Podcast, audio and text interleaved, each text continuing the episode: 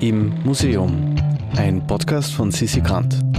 Heute der Seerosenteich von Claude Monet.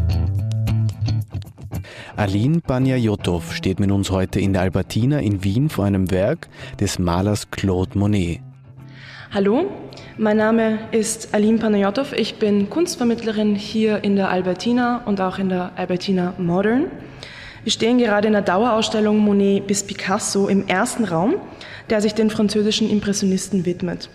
Der Impressionismus ist eine Kunstrichtung, die in der zweiten Hälfte des 19. Jahrhunderts entstanden ist.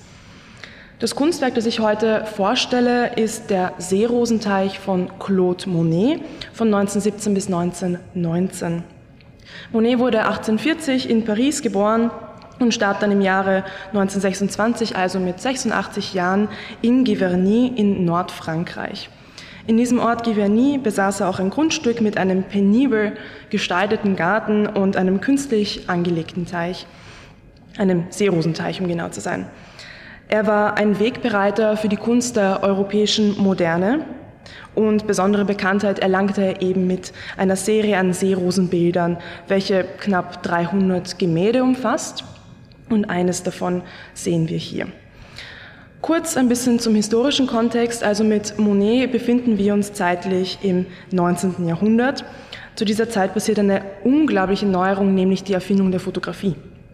Der Begriff Fotografie stammt aus dem Altgriechischen und bedeutet übersetzt mit Lichtmalen.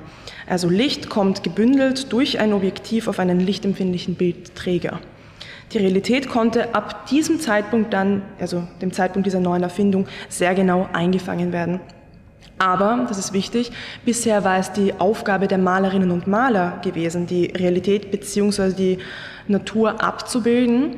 Sie mussten akademisch malen, also nach den Regeln der Kunstakademien und den öffentlichen Salons. Mit dem Aufkommen der Fotografie aber änderte sich dann einiges, was sehr spannend ist. Es gab einige Künstlerinnen und Künstler, darunter eben dieser Claude Monet, die sich gegen die Akademien sträubten und ihren eigenen Weg gehen wollten. Sie wollten die Rolle der Realitätsmaler, die die Natur nachzuahmen hatten, also dann auch nicht mehr annehmen und suchten nach einer neuen Möglichkeit für das Überleben der Malerei. Die Künstlerinnen und Künstler nahmen ganz gezielt Methoden der Fotografie auf, also ihre Augen übernahmen die Aufgabe der Kameralinse und der lichtempfindliche Bildträger wurde zur Leinwand gemacht.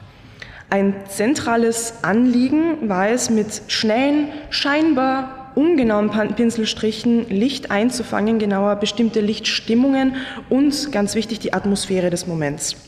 Künstliches Licht war für diese Aufgabe weniger geeignet, so suchte man den Weg nach draußen, in die Natur, en plein air. Es entsteht die sogenannte Freilichtmalerei. Tragbare Staffeleien und die Erfindung von synthetischen Farben in Tuben die vereinfachten das Malen in der Natur und nun hieß es Natur, also Landschaft statt Interieur, Gegenwart statt Historie, der Freihimmel statt dieser künstlichen Beleuchtung, die vorher im Atelier vorherrschend war. Man suchte sich draußen gemütliche Plätze, an denen es möglich war, die Gemälde fertigzustellen und nicht erst im geschlossenen Atelier. Und was ganz typisch ist für diese impressionistischen Bilder, ist diese Unmittelbarkeit, die diese Bilder ausstrahlen und auch diese Zufälligkeit des Bildausschnittes. Das sind sehr wichtige Merkmale. Kurz noch zum Begriff Impressionismus. Das war übrigens eine Kritik. Äh, ein Kunstkritiker sah ein Gemälde von Claude Monet und tat es nur als ein unfertiges Bild ab, es sei nur eine Impression, sagt er. Aber genau das ist das Ausschlaggebende in dieser Kunstrichtung. Eben die Landschaft soll nicht eins zu eins eingefangen werden, sondern ihr Eindruck, das Gefühl, das sie vermittelt. Wie wirken impressionistische Gemälde, wenn wir uns hier umschauen? Der Ausstellungssaal, in dem wir stehen, wird von hellen, vibrierenden Farben geprägt. Schwarz kommt nicht vor. Das ist tabu, denn das ist die Abwesenheit von Licht. Und Licht ist ja das Wichtige im Impressionismus. Kommen wir zurück zu Monets Seerosenteich. Es ist 100 mal 200 Zentimeter groß und zeigt Monets vorhin erwähnten privaten Teich mit Seerosen. Die Lichtstimmung ist hell und freundlich. Die Farbe Grün finden wir in all ihren Nuancen und das Grün bedeckt den größten Teil des Bildes. Es ist die Reflexion der Weidenbäume hauptsächlich, die wir aber nur als Spiegelung im Wasser erkennen können. Ebenso sehen wir in der Spiegelung einen freundlichen, von ein paar weißen Wolken durchbrochenen Himmel, also eher auf der linken Seite.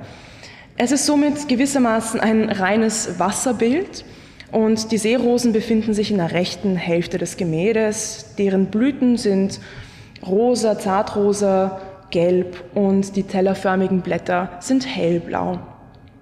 Kein Element, also wenn man genau schaut, kein Element, weder die Seerosen noch die Bäume werden detailliert ausgearbeitet. Die Pinselbewegung ist sehr schnell. Also das Gemälde grenzt schon eigentlich fast an Abstraktion. Und die Seerosen werden zu einem Großteil nur durch ihre Konturen dargestellt. Das ist ganz spannend. Und die Weidenbäume durch ihre durch senkrechte grüne Pinselstriche regelrecht modelliert. Aber teilweise streut Monet Kontrastfarben dazwischen, also so hinein, blaue oder violette Farbstriche, um mehr Spannung in die hauptsächlich grüne Fläche zu bringen. Und an einigen Stellen, vor allem bei der Seerosengruppierung in der rechten unteren Hälfte, scheint die Leinwand durch. Und dafür, manche Blüten erscheinen sehr pastos. Pastos bedeutet, dass die Farbe dicker aufgetragen wird. Also beide Malweisen, entweder zu wenig oder zu viel Farbe, waren in der akademischen Malerei nicht gern gesehen. Und Farben mussten gleichmäßig und deckend aufgetragen werden und der Pinselstrich durfte nicht zu erkennen sein. Aber Monet bricht mit diesen Konventionen, er taucht ein in diese Stimmung, in dieser Landschaft und lädt die Betrachterinnen und Betrachter, also uns ein, das Gleiche zu tun. Wir wurden also eingeladen in eine schimmernde Momentaufnahme an einem schönen und sonnigen Tag in Giverny, Nordfrankreich. Wir können euch zwar nicht nach Nordfrankreich einladen, aber ich lade euch ein, auf www.immuseum.at unseren Newsletter zu abonnieren, denn auch da bekommt ihr sehr viel Schönes präsentiert. Im Museum ist eine Produktion vom Produktionsbüro Sissi Grant. Musik Petra Schrenzer, Artwork Nuschka Wolf.